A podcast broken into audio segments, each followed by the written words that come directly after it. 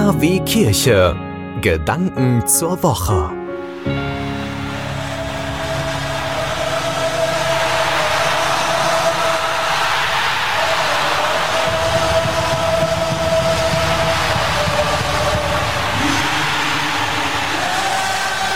Ja, alle im Ruhrgebiet, die werden wohl seit heute sagen, den Fußballgott, den gibt es nicht.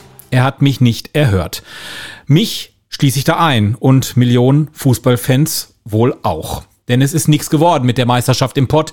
Die Schale geht zum elften Mal in Folge und das muss man sich mal vorstellen nach Bayern. Aber so ist das Leben. Setz live.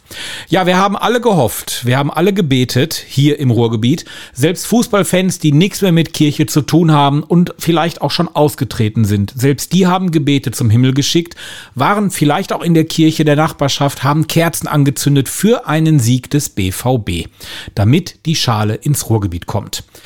Wurde aber nix. Hat alles nix geholfen. Fußball ist wie das richtige Leben. Es geht auf, es geht ab, es gibt Höhen und es gibt Tiefen. Höhen, wenn ein Tor fällt, Tiefen, wenn eine rote Karte gezückt wird. Ja, und am Ende des Spiels, wenn die eigene Mannschaft verloren hat, ist dann die Trauer groß. Vor allen Dingen am letzten Spieltag, wenn es wirklich um die Meisterschaft ging.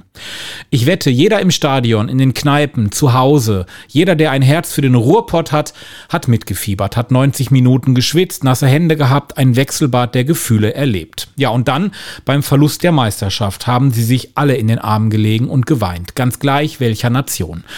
Das erinnert aber dann doch auch irgendwie ein bisschen an Pfingsten. Da haben sich plötzlich auch alle Menschen unterschiedlicher Kulturen und Sprachen verstanden, als der Heilige Geist auf sie niederkam. Und ich denke, auch sie haben geweint, allerdings da wohl eher vor Freude. Zurück nach Dortmund. Da wird sicherlich heute noch geweint, aber ich denke morgen nicht mehr. Denn grundsätzlich steht man ja zusammen und wir alle stehen wieder auf. Wir nehmen einen neuen Anlauf nach der Sommerpause. Und dann wird der Fußballgott wieder alle begleiten und behüten. Dann zünden wir wieder Kerzen an und glauben wieder an einen Sieg und dass die Schale ins Ruhrgebiet kommt. Denn eins ist gewiss, Gott begleitet uns alle. Heute, morgen und an jedem Tag. Kopf hoch und Glück auf.